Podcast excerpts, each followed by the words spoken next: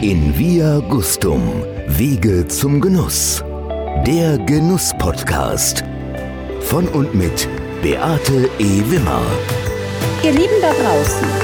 Heute habe ich wieder eine Frau am anderen Ende der Leitung. Wir sind ja immer noch bei Stay at Home, die Corona-Auswirkungen. Wir machen das leider immer noch per Telefon. Wir sind nicht in meinem Mobil. Und die Frau, die ich euch heute vorstelle, ist Historikerin und Winzerin. Sie leitet das größte Privatweingut in Franken. Es hat 90 Hektar. Sie hat einen weiten Weg dahin genommen, wo sie heute mit Fug und Recht steht. Sie spürt Boden und Herkunft und somit bewahrt sie die Philosophie der Familiendynastie. Sie führt Tradition und Moderne mit einer Leichtigkeit zusammen, wie es möglicherweise nur eine Frau kann. Sie ist stark, aber nicht laut. Sie scheint ein feines, zurückhaltendes Geschöpf zu sein und hat einen kraftvollen Geist. Ich begrüße ganz herzlich Andrea Wirsching vom Weingut Hans Wirsching. Hallo Andrea. Ja, hallo, grüß Gott. Danke für die schöne Begrüßung.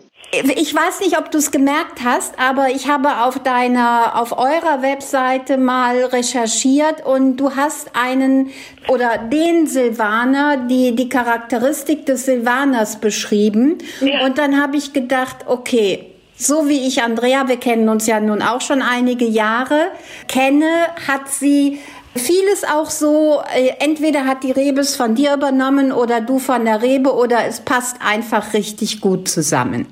das ist aber nett.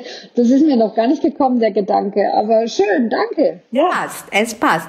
Andrea, ich habe damit unsere Zuhörer so ein Gefühl für, für dich bekommen. Habe ich fünf Fragen, die ich dich bitte ganz kurz und prägnant zu beantworten. Mhm. Ich bin ein Mensch, der der gerne lacht, der gerne Menschen trifft und der das Leben liebt. Wenn ich in dein Weinglas schaue, sehe ich häufig einen trockenen, mineralischen, kühlen Silvaner. Deine Vorlieben außerhalb des Weinglases? Hm, meine Freunde, meine Kinder und äh, gutes Essen. Ich glaube, die nächste Frage hast du somit auch beantwortet. Das Wichtigste in meinem Leben ist? Ja, das sind natürlich meine Kinder. Ich habe drei Töchter und ich habe aber auch wirklich wertvolle Freunde und mir ist Familie unheimlich wichtig. Also ich bin jemand, der sich viel Zeit nimmt und engagiert für Familie. Auf meiner Liste der noch offenen Wünsche steht?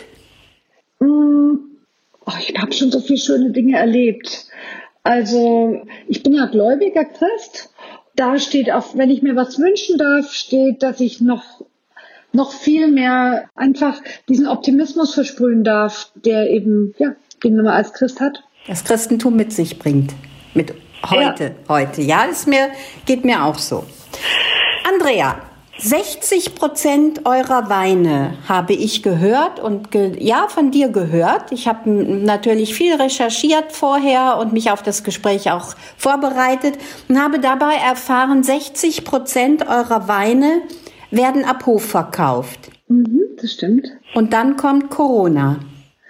Ja, das war aber in dem Fall für uns ein großes also Glück. Die Tatsache, dass wir 60 Prozent Endverbraucherkunden haben, war eine große Chance. Natürlich mussten wir diese Chance nutzen und aktivieren und diese Kunden mit diesen Kunden in Kontakt treten.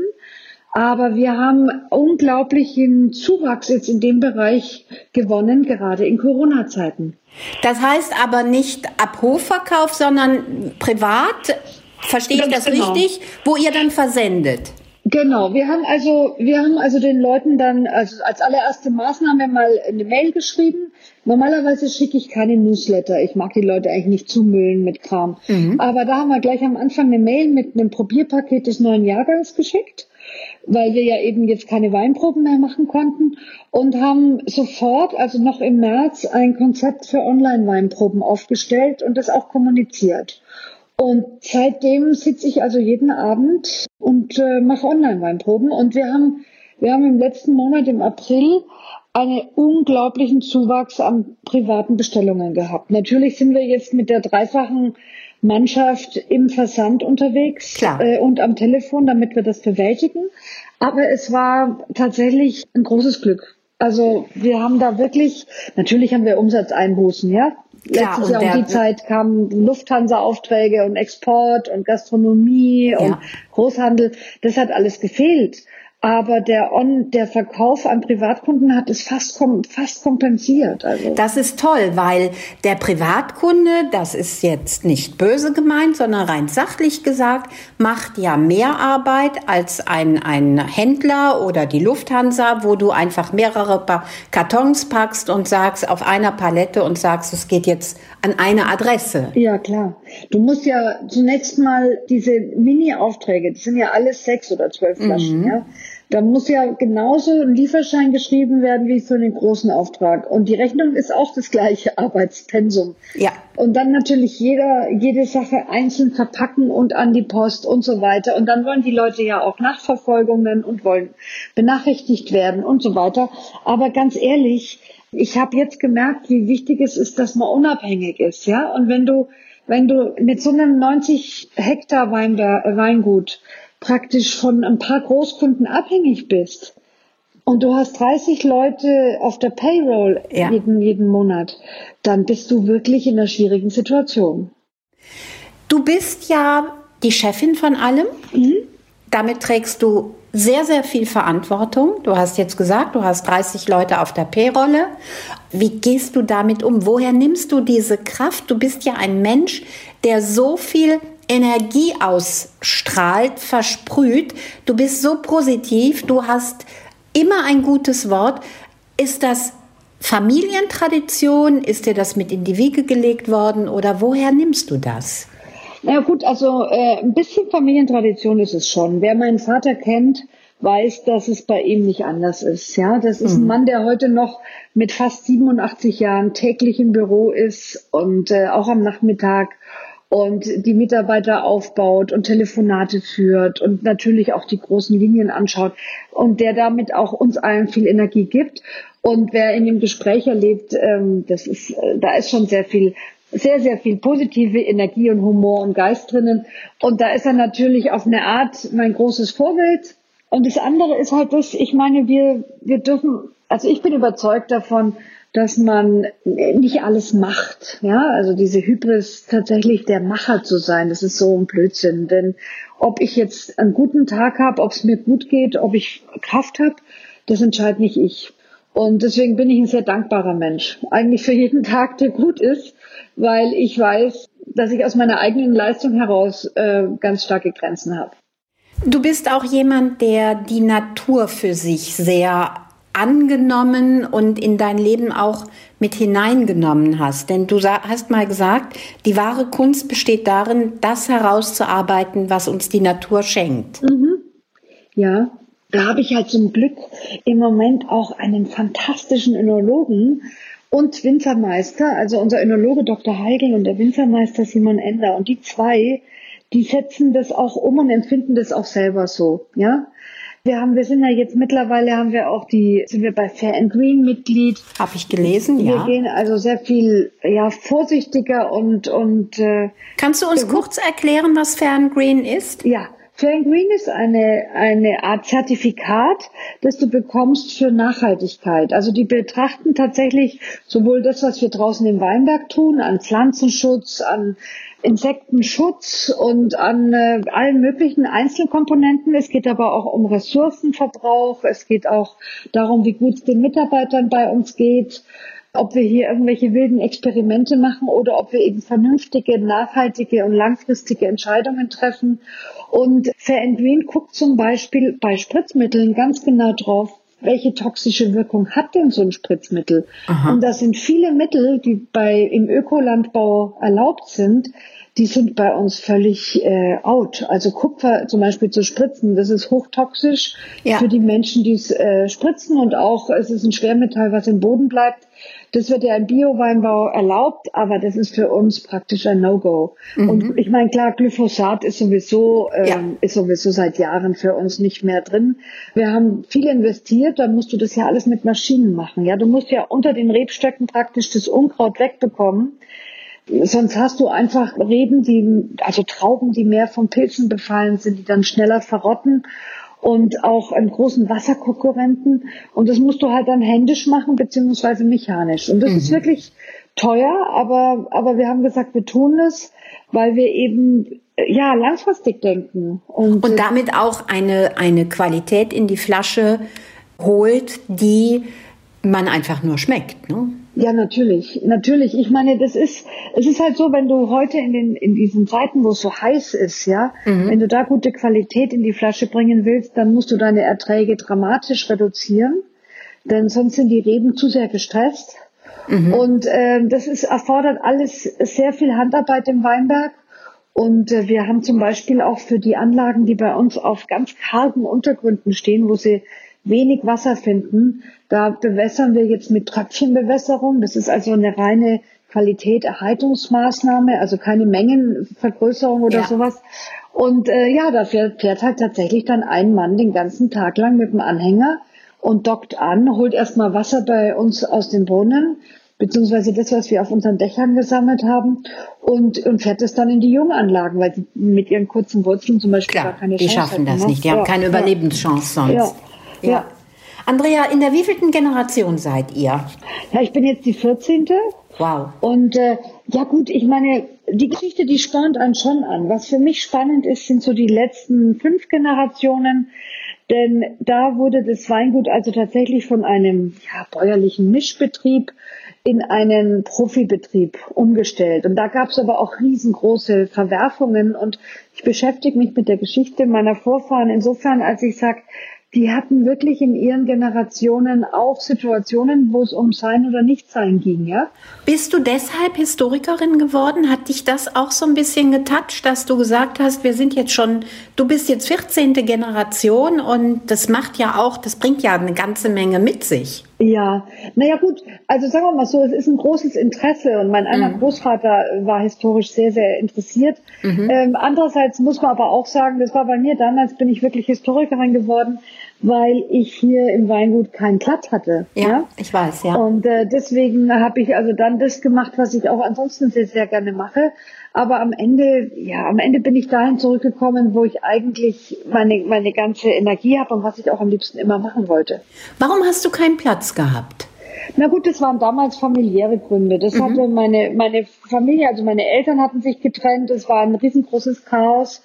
Und dann hat eben mein Vater neu geheiratet und ähm, zunächst mal war da eine, also ich war, ich war eine ganz äh, schwierige Stieftochter für meine, für seine zweite Frau. Ja. Und ich war da stinkeifersüchtig. Und in so einer Situation kannst du nicht als ähm, Nachfolger äh, installiert werden. Mhm. Das geht auch nicht. nicht. Ja. Und ich hatte dann, ich hatte dann, habe auch erstmal selber gesagt, eigentlich, eigentlich möchte ich selber auch eine Familie haben.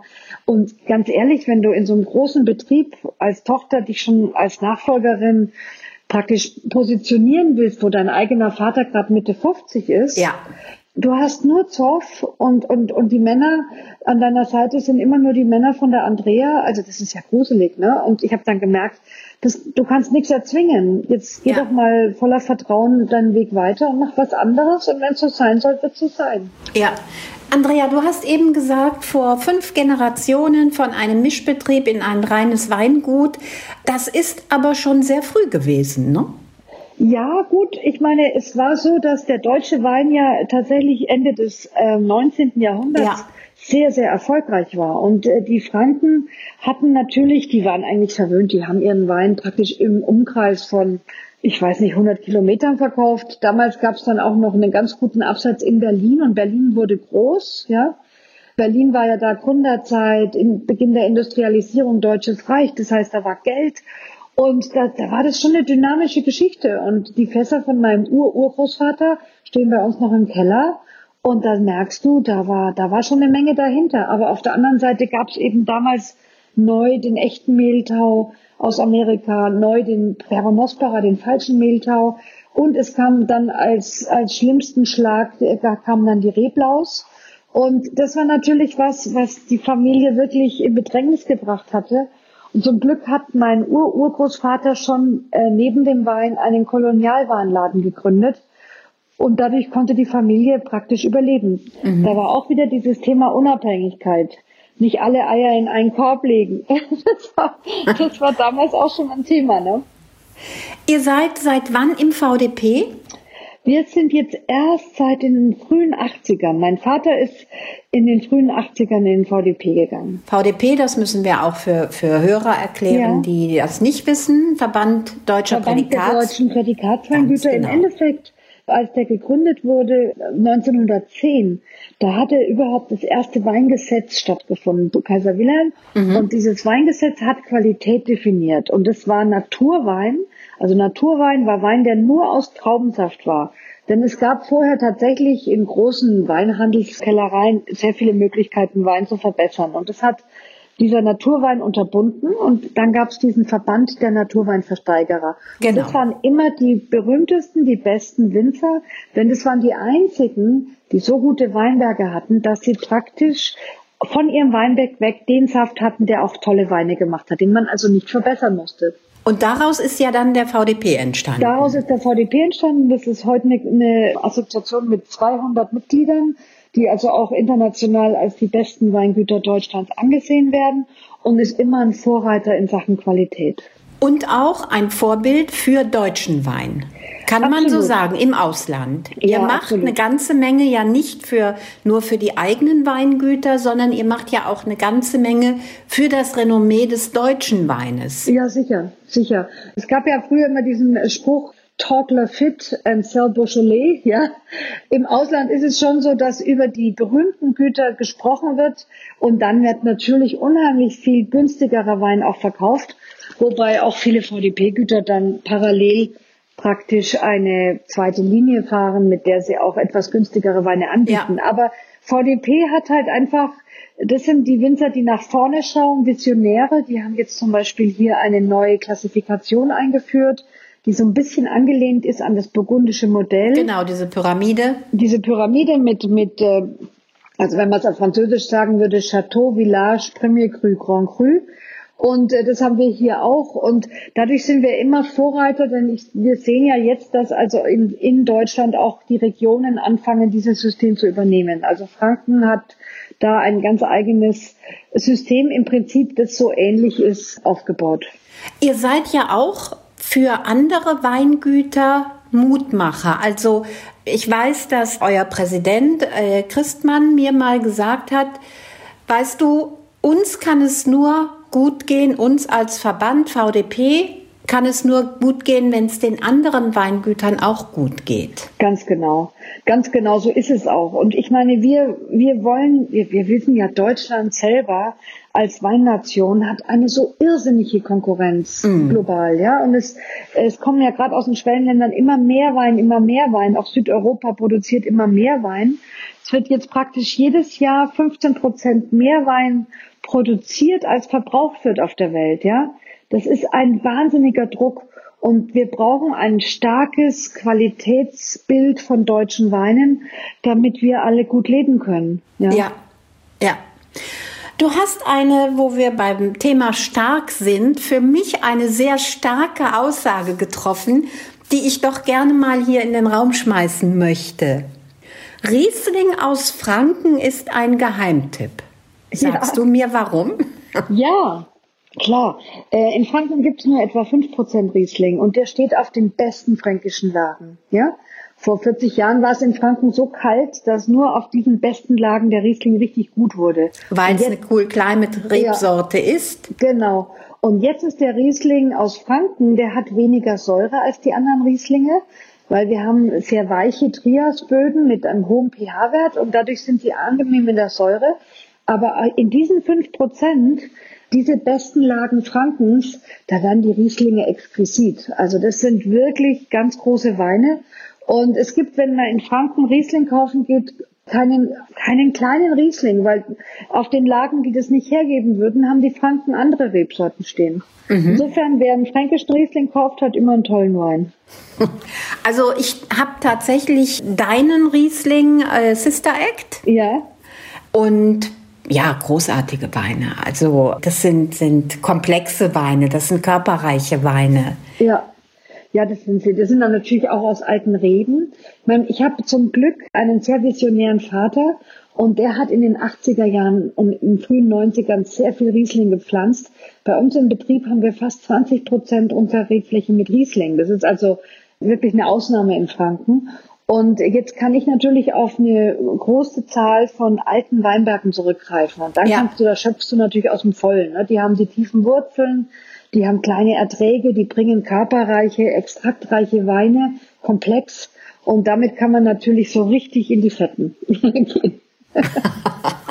Wie viel Anteil habt ihr an Silvaner? Ist Silvaner eure Leitrebsorte, ne? Ja, Silvaner ist bei uns 40 Prozent. 40 Prozent. Also, ja, ja. ja, und ja. Mit denen machen wir also praktisch vom leichtesten Typ, von diesem leichten Gutswein, bis hoch zum, zum großen Gewächs, mit dem ich jetzt also in New York war auf der Wine Experience neben Mouton Rothschild und Sassicaia stand oder der Dekanter hat ihn mit 96 von 100 äh, Punkten gekrönt. Also da sind wir international äh, richtig groß dabei, weil halt der Silvaner auch für die internationale Sterneküche spannend ist. Es ist halt eine Rebsorte, mit der du diese Sterneküche wunderbar kombinieren kannst. Ne? Die auch reifen kann? Die auch reifen kann und die eben, wenn du sie wirklich in allen Komponenten qualitativ auf die Spitze treibst, also uralter Weinberg, Selektion, Reduzierung der Erträge und so weiter und dann natürlich auch der Ausbau im Keller in unterschiedlichen Gebinden und dann wieder eine Mikrocuvée gemacht, dann bist du, gehörst du zu den besten Weißweinen der Welt. Der Silvaner hat das Potenzial. Andrea, Exportmärkte habt ihr, wie viel Prozent geht in den Export und wo ist euer stärkstes Exportland? Also Export ist für uns bis dato noch gar nicht so wichtig gewesen. Ich selber liebe Export, weil ich auch durch die Gegend fahre. Kann ich mir gut vorstellen. Und äh, wir haben, sagen wir mal, 15 Prozent Export. Unser wichtigstes Land ist USA. Mhm. Und äh, jetzt kommt ganz stark China. Und auch da ist es so, Vorsicht, Zurückhaltung, lieber gute Partner anstatt die großen Nummern. Und äh, USA habe ich halt jahrelang verkauft, als ich noch an der Saar gelebt habe. Also mhm. ich war ja äh, auf Schloss Saarstein und genau. äh, der Saarriesling ist natürlich ein Exportwein und da bin ich 18 Jahre lang durch die USA getingelt und habe dadurch einfach auch schon viele Erfahrungen und kenne viele Menschen und es macht natürlich auch Spaß. Und insofern, ich glaube auch an, an die USA. Gut, ich hoffe, dass die jetzt ihre Wirtschaft wieder in Gang kriegen nach dieser Corona-Krise. Das wäre meine nächste Frage geworden. Mhm. Wie schätzt du die Entwicklung deines Business jetzt in, du hast zwei Länder genannt, die ja nun extremst Corona gefährdet sind, ja. nämlich die USA und auch China. Ja, Natürlich. Also ich meine, für uns ist es jetzt ein Luxusproblem, weil unser Anteil dahin nicht hoch ist. Also ich habe liebe Freunde und Kollegen, die also wirklich vom Export leben und die sich im Moment in, in wirklich schwierigen Situationen befinden. Ähm, ich bin aber trotzdem langfristig auf Export aus, weil wir einfach von der Demografie her in Deutschland eine abnehmende Klientel haben. Ja, das heißt, einerseits ist es so die demografische Entwicklung, das ist ja der umgedrehte Christbaum wir wachsen, wir schrumpfen praktisch und unser, unsere Zielgruppe sind ja im Endeffekt Leute, sagen wir mal so ab Mitte 30, ja. Und da wird eben der Anteil viel kleiner. Selbst wenn die Bevölkerungszahlen in Deutschland konstant sind, kommen aber auch viele dazu, die kein Wein trinken. Und wir müssen uns einfach aufstellen, um auch da wieder diese Geschichte zu haben, dass wir unsere Standbeine verteilen, damit wir eben keine Abhängigkeiten haben. Mhm. Und das Schlimmste wäre ja im Endeffekt, wenn du in den Preiskampf reingehst, ja. Ich meine, wir haben für unsere Qualitäten wirklich gute Preise, also günstige Weine. Aber trotzdem, wenn es dann mal darum geht, dass der Deutsche ja 2,70 Euro im Durchschnitt pro ja. Flasche Wein ausgibt, dafür können wir überhaupt nicht produzieren, ja. Und wenn wir erstmal davon abhängig sind, uns in diesen Kampf dann da reinzustürzen, dann haben wir verloren, ja. Dann haben wir einfach verloren. Franken ist geprägt vom Boxbeutel. Du mhm. hast mal gesagt, das habe ich im Übrigen vorher nie gehört, der Buchsbeutel, der Flachmann der, Mön der Mönche. Ja. ja, es ist, ist, eine alte römische Flasche. Das war wirklich ein Flachmann ja. schon in der Römerzeit. Und die, äh, diese Flasche war ja hochkostbar. Das war ja früher mundgeblasen. Und deswegen war es in der Tat ein Schank- oder Transportgefäß in kleiner Auflage. Und die Mönche hatten ja immer so einen Beutel umhängen, in dem sie auch dies und das und ein Gebetbuch hatten. Und da passte dieser Flachmann halt auch rein. Und Wuchsbeutel, das war in der Tat, man muss man muss also wegkommen von dieser, äh, von dieser Ziegengeschichte, sondern das ist was ganz Besonderes gewesen. Und ich meine, man muss eins sagen, in Franken gab es ja nur wenige Güter in den Jahrhunderten seit dem Mittelalter, mhm. die also größere Mengen in Flaschen abgefüllt haben. Es war ja immer üblich, dass man im Fass verkauft hat, ja und äh, dann höchstens der Weinhändler dann äh, vielleicht in Flaschen gefüllt hat. Aber auch der hat meistens Fässer verschickt. Und dann hat der Wirt praktisch oder der, der Weinhändler dort dann in Krüge ausgeschenkt. Also diese Idee, dass es schon vor 200 oder 300 Jahren diese Mengen an Glasflaschen gegeben hätte, die stimmt ja nicht. Es gab halt diese großen Klostergüter oder fürstlichen Güter, kirchliche Güter, die hatten mal so berühmte Weine, die auch mal in größerer Anzahl abgefüllt wurden. Aber das war immer was Besonderes. Und diese besondere Flasche, die haben sich halt die Franken 1970 auch schützen lassen der in Deutschland. Boxbeutel, genau. Der Boxbeutel. Und das ist so ein bisschen das Markenzeichen von Franken.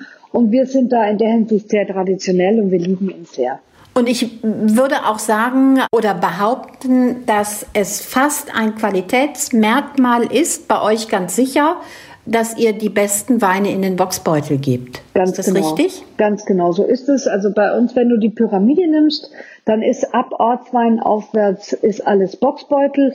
Bis auf jetzt haben wir den Weißburgunder, die alten Reben in eine Burgunderflasche, weil es einfach auch der Typ von Wein ist. Aber ich glaube, wir, wir müssen, sollten dabei bleiben. Gerade wenn ich mit jungen Leuten spreche, die haben wieder ein ganz, ganz feines Gespür für das Echte, für das Authentische.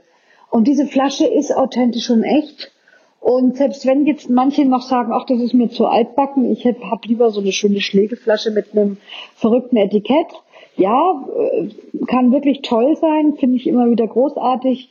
Aber ich denke, wir haben eine Identität.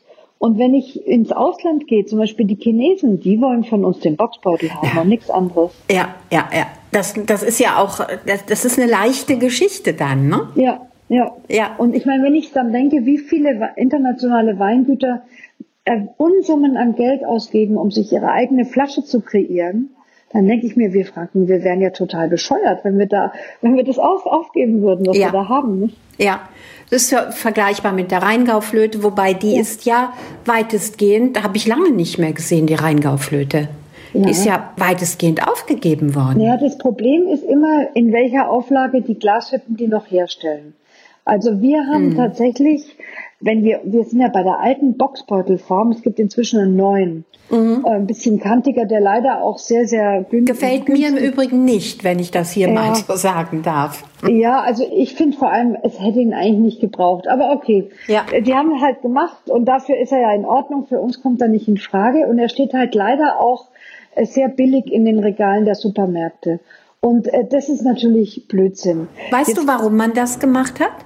Naja gut, ich, das verstehe ich schon. Denn die, die den erfunden haben, die wollten am Anfang schon die Qualität haben, aber sie wären nicht auf die Auflagenzahlen gekommen. Mhm. Nicht? Und so mussten sie im Endeffekt schauen, dass sie die Genossenschaften dazu bringen, den Boxbeutel zu übernehmen. Und die Genossenschaften sind natürlich mit dem überwiegenden Teil ihrer Weine einfach im billigeren Preissegment. Mhm. Ja. Mhm. Und so, so ist es halt passiert. Und wir stellen jetzt fest, wir haben den alten und wenn wir nicht ganze Tagesproduktionen reservieren und selber kaufen, also das ist dann immer gleich eine Viertelmillion Flaschen oder eine halbe Million Flaschen, dann kriegen wir die nicht. Das heißt, wenn, wenn du also dann noch, jetzt sagen wir mal, du bräuchtest wirklich bloß 50.000 Flaschen, die kannst du nicht einfach so bestellen. Ja. No? Und ihr habt ja gerade, glaube ich, in 2018 war das ganz große Problem dass plötzlich keine Flaschen mehr. Ganz genau. Und deswegen haben wir im Moment also bei uns alle Flächen vollgestellt mit leeren Flaschen.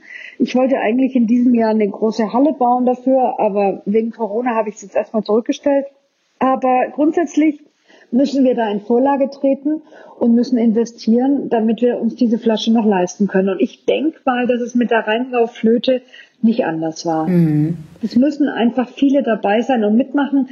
Ich meine, bei uns in Franken müsste man sich natürlich zusammentun und das koordinieren. Jetzt ist aber ausgerechnet unser Weinbauverband derjenige, der die, den neuen Boxbeutel kreiert hat Ah, und okay. fördern will. Ja. Insofern ist es natürlich jetzt die falsche Adresse, um Einkaufsverbände, Verbünde für den alten Boxbeutel auf die Beine zu stellen. Ne? Aber ihr bleibt beim alten Boxbeutel. Wir bleiben beim alten Jahr. Sehr schön. Eine große Veränderung hat es ja auch gegeben. Und wenn ich jetzt schon die Fachfrau am Telefon habe, muss ich diese Frage stellen.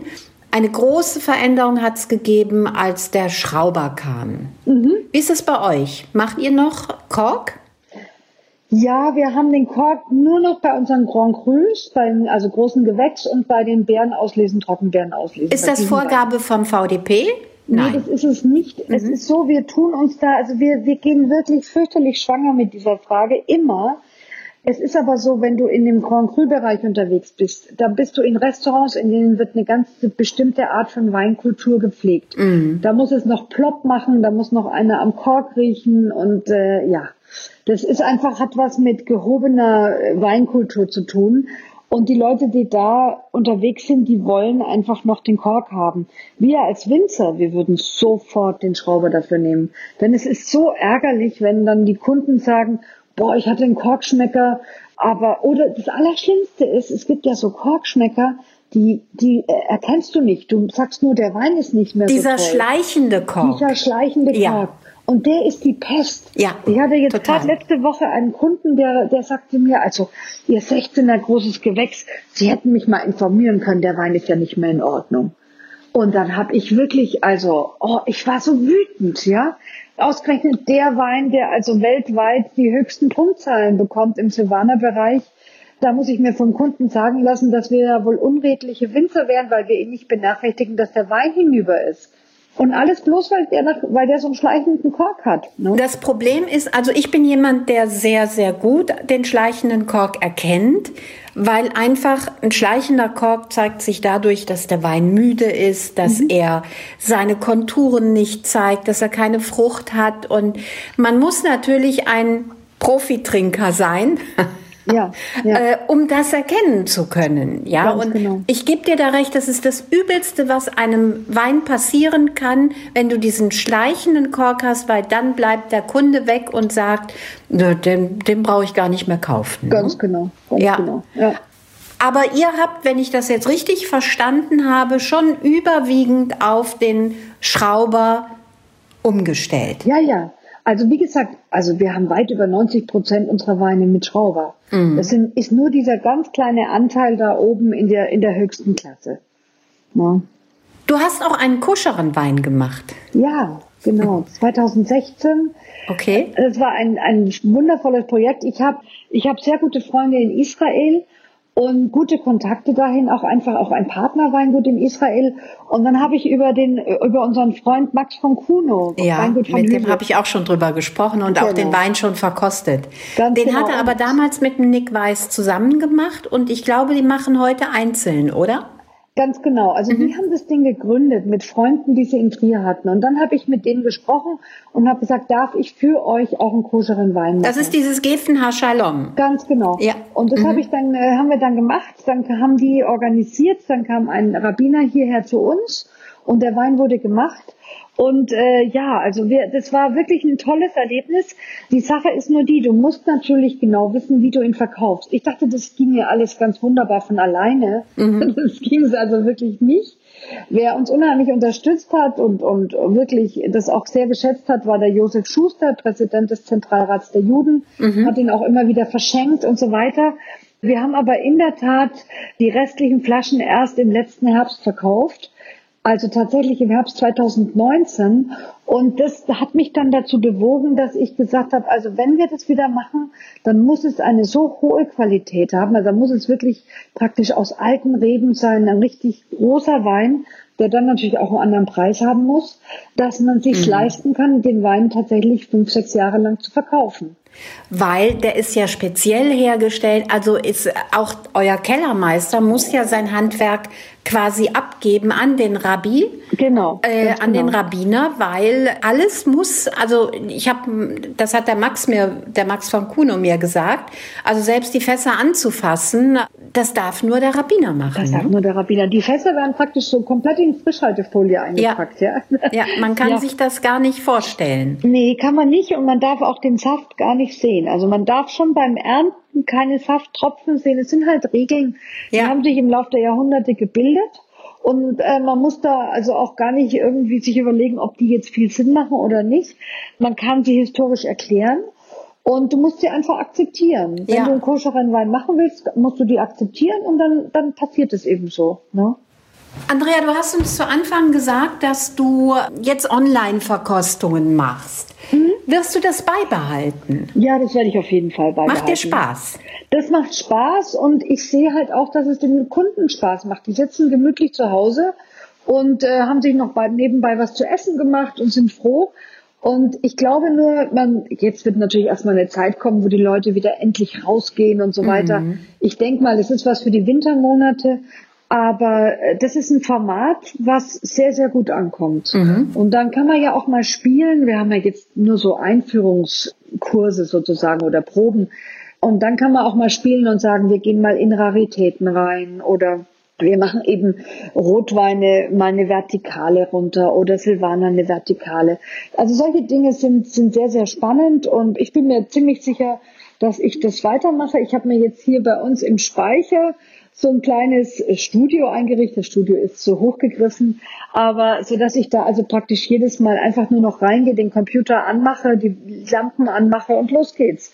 Und das macht viel Spaß. Das heißt auch, da ist ein gewisser Lerneffekt für die Menschen, die haben einen Mehrwert, indem sie auch einiges hören, was sie bei, in, in der Gastronomie aufgrund der mangelhaften Zeit gar nicht erklärt bekämen. Ja, das ist klar. Also ich finde, unsere Proben sind wirklich so sehr viel Wissensvermittlung. Also ich zeige Bilder, ich zeige Grafiken und ich erkläre. Und äh, das Gute ist, ich habe meinen Kellermeister an der Seite, also der mhm. Dr. Heigl, äh, schaltet sich selber von zu Hause von seinem Laptop aus rein ja. und erklärt uns dann äh, praktisch önologische Themen. Und das ist natürlich wirklich aus erster Hand. Und ich erzähle halt einfach auch viele Soft Facts und viele Geschichten aus unserer Familie oder aus Franken. Also tatsächlich, es geht um, um die Vermittlung, dass man wirklich eine Idee hat. Und wenn du dir dann mal, das habe ich jetzt auch von einem Kunden gesagt bekommen, wenn du da sitzt und du hast auf einem, auf einem tollen Foto von Julius Echterberg den Wein auch im Glas ja. und du sitzt da und guckst dir dieses Foto an. Was für Emotionen. Ja, du kriegst plötzlich einen ganz neuen Zugang. Ja. Das, das kann ich den Leuten, wenn die bei uns am Tisch sitzen in der Vinothek, gar nicht so gut vermitteln. Ja, ja. Wie komme ich zu dieser Online-Verkostung? Ist das via Zoom oder? Ja, also wir haben, wir haben die Termine immer in unserem Online-Shop drinnen. Dann kann man dann praktisch sich anwählen und bestellt sich ein Paket. Und dann bekommt man mit dem Paket geschickt, beziehungsweise nochmal separat, einen Link für ein Zoom-Meeting. Mhm. Und es ist eine Videokonferenz. Ich mache es da relativ einfach, sodass die Leute einfach reinkommen und sich nicht irgendwie groß registrieren müssten. Ja, und dann sitzt man da einfach unter sich mit acht oder zehn Anschlüssen meistens. Sehr schön. Ich habe ja. mich jetzt auch zu einer Lesung angemeldet bei dir. Oh, wie toll. Ja, sehr schön. Ja, das ist am 10. Juni. Freue ich mich total drauf. Ja. Ja, ich habe mich also tatsächlich für diese Lesung angemeldet und muss auch sagen, ganz easy, ganz locker. Ich freue mich drauf. Ach, wie schön. Ja, wie schön.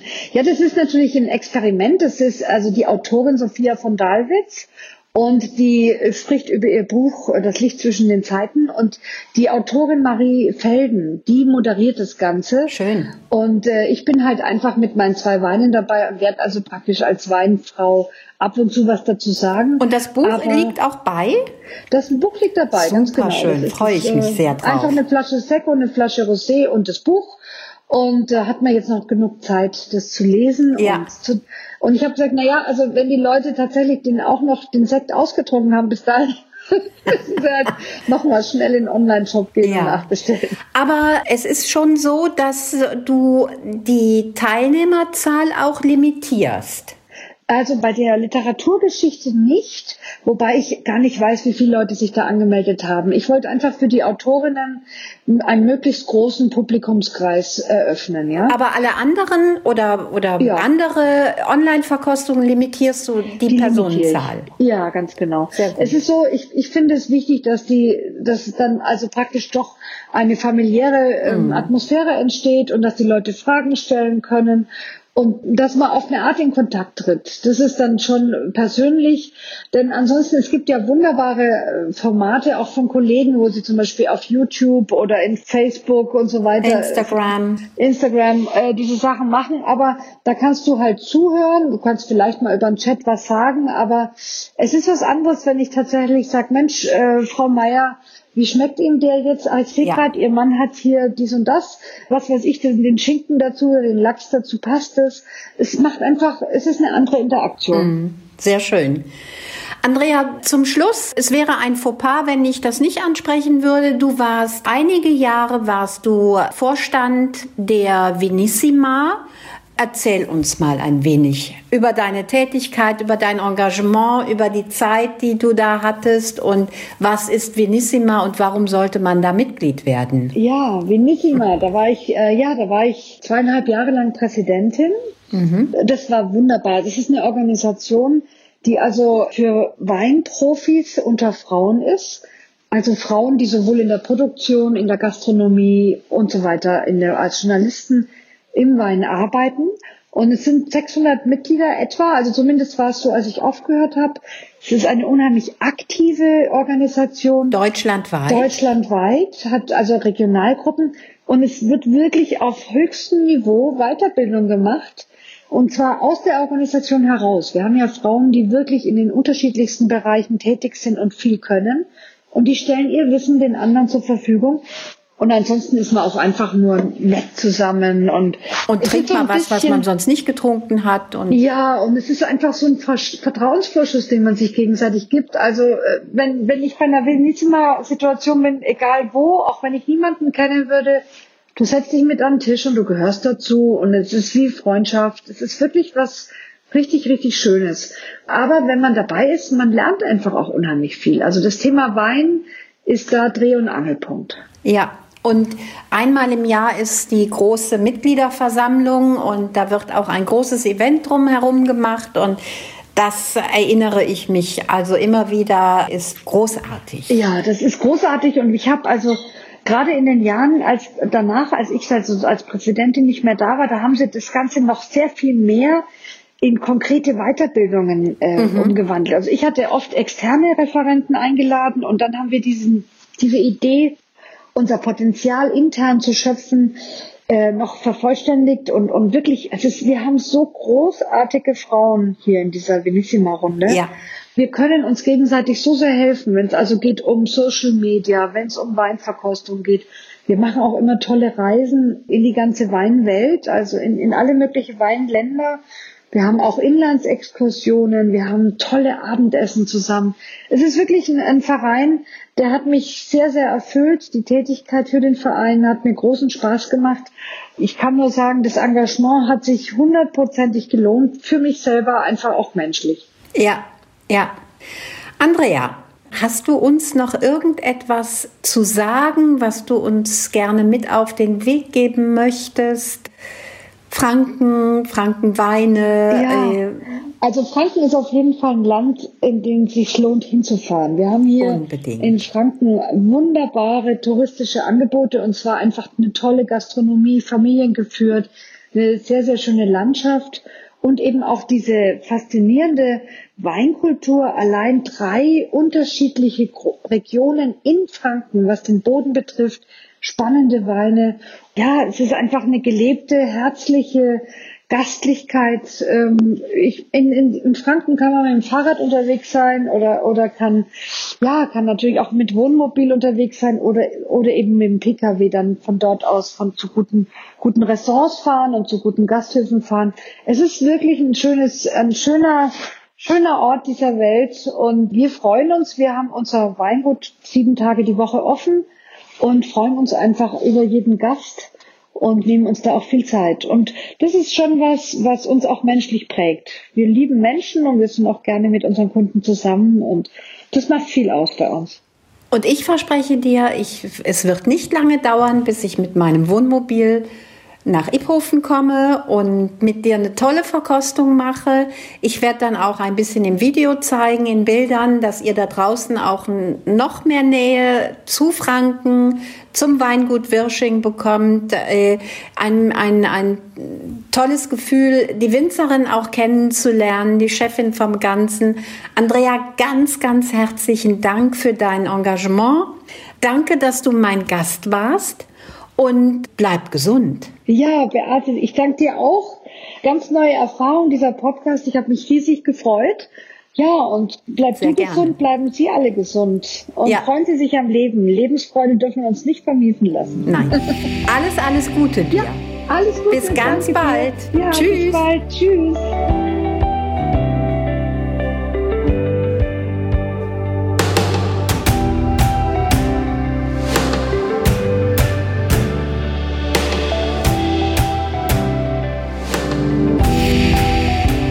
Via Gustum, Wege zum Genuss. Der Genuss-Podcast. Von und mit Beate E. Wimmer.